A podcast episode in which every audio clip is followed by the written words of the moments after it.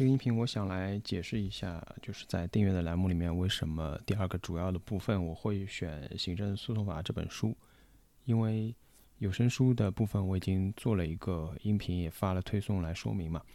第二部分我想也稍微介绍一下吧，简单的说就是为什么我们要学习行政诉讼法。说学习可能稍微重了一点啊，但是的确我挑的这是一本教科书。是我自己读研的时候导师推荐的一本教科书，但实际上我们上课也没有按照教科书来学，所以我这本书还是新的，然后我自己没舍得扔。另外呢，嗯，从这本书的质量的角度来讲，我看了一下豆瓣啊，它到现在为止是出了三版：二零一一年第一版、二零一六年第二版和二零二二年第三版。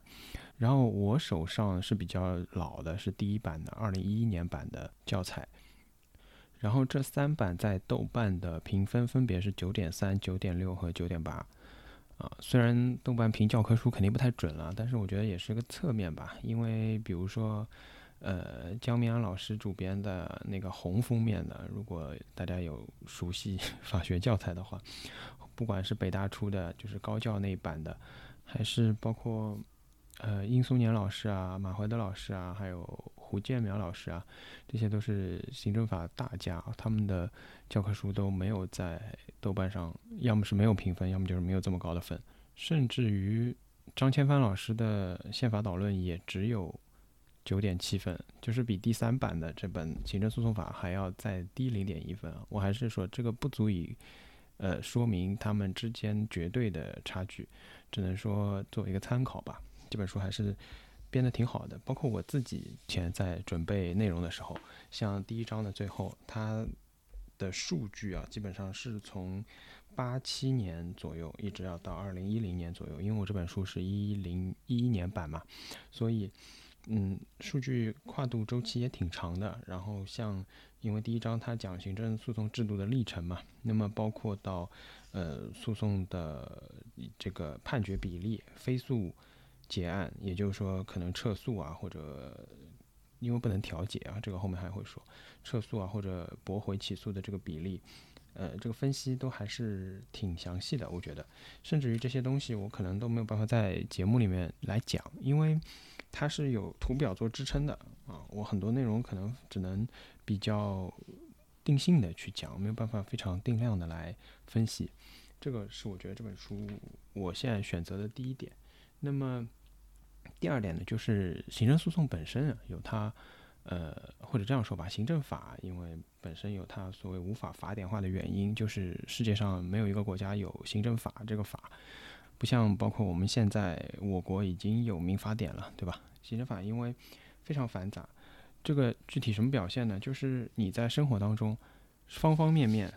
跟任何一个行政机关打交道，所谓政府部门好了，说的更直白一点，呃，打交道都会变成一个行政法或者说行政事项，然后如果要来调整这些事项的话，那么就是行政法调整的范畴了。所以它的范围类型是非常广的，是没有办法穷尽的，甚至有可能是啊，呃，我举个例子啊，比如说我们在讨论离婚冷静期的时候。表面上，它当然是一个民法上的问题，具体来说是一个民法上婚姻家庭细分领域的事情，对吧？但是，当一个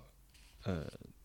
民政局啊，就是办理结婚离婚的机构来跟你发生直接的关系的时候，比如说他能不能给你办这个离婚？比如说一个月满了之后。他又如何给你办这个离婚？或者一个月前你来的时候，他手续有没有办足，以至于一个月以后你能不能成功的办完这个离婚？这些全部都变成了你和行政机关之间的事情，变成了一个行政法调整的范围。所以这就引申到了我今天想说的第三点，也就是最重要的一点：行政法或者说行政诉讼为什么重要？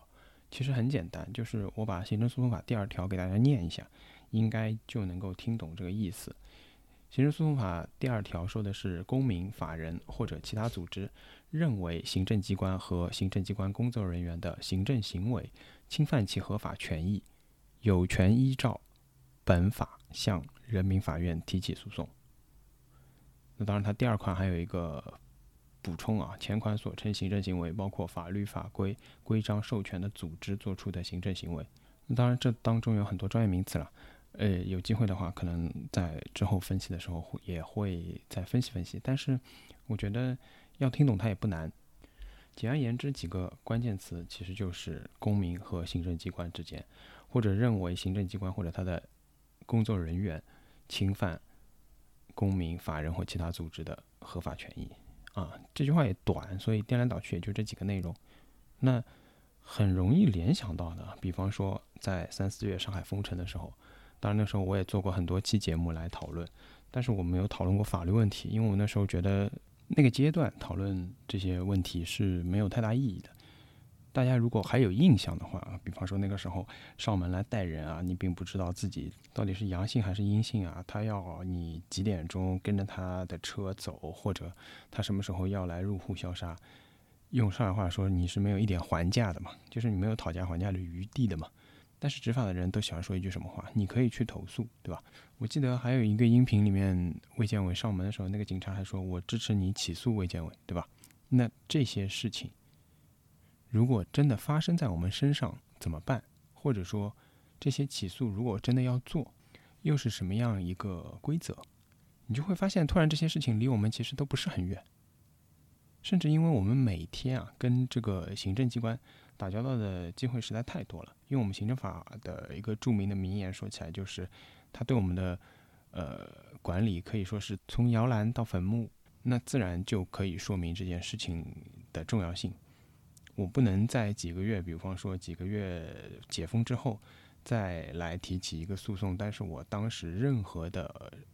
怎么说证据也好或者材料都没有留下，我不知道是谁来的，我不知道是哪个机关派来的。那我找谁去起诉呢？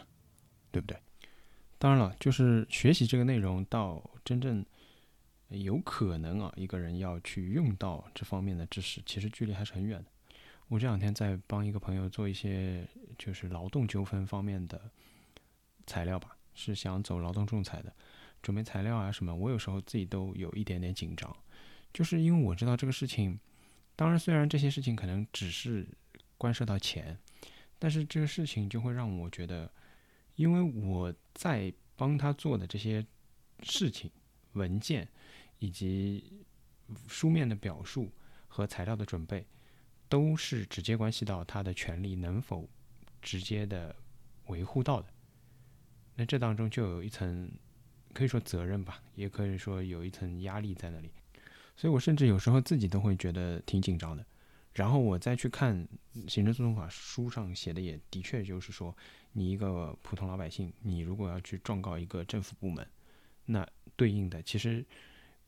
不管你是否有理，你的心理压力是很大的。我突然就能理解了，因为我在帮我朋这个朋友做准备的时候，他在这个雇佣关系当中，他一定是有理的这一方，然后他的老板可能现在不愿意把工资足额的付给他，甚至可能会也不愿意给他。呃，解约的赔偿金之类的，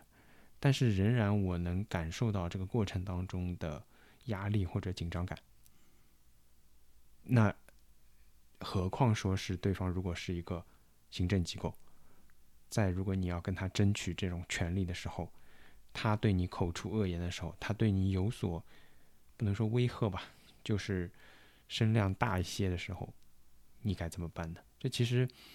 所以我说，书面知识到最终的实践，其实距离还是蛮远的。对于我们的心理来说，更是一个很大的考验吧。但是，我觉得在我刚刚说的这些实操之前吧，我们还是要对一些基本的知识，嗯，有所了解吧。这样，不管是在日常的还是不那么日常的，像风控这样的突发事件当中，你也比较能够清楚自己。的权利，或者退一步讲，即使自己权利被侵犯的时候，我需要做哪些事情，或者大方向上我要去做哪些准备，才能让我更有底气，或者甚至只是为了在当场让对方有所警惕或者不敢肆意妄为吧。所以这是最简单也最直接，更是最重要。为什么现在我觉得把《行政诉讼法》这本书翻出来？对我自己来说，学习也好，复习也好，甚至就是做一些笔记拿出来跟大家分享的重要的原因，就是我上面说的这些，好吧？今天节目就简单对这个栏目做一个介绍，希望大家有兴趣或者愿意参与过来。感谢大家收听，再见。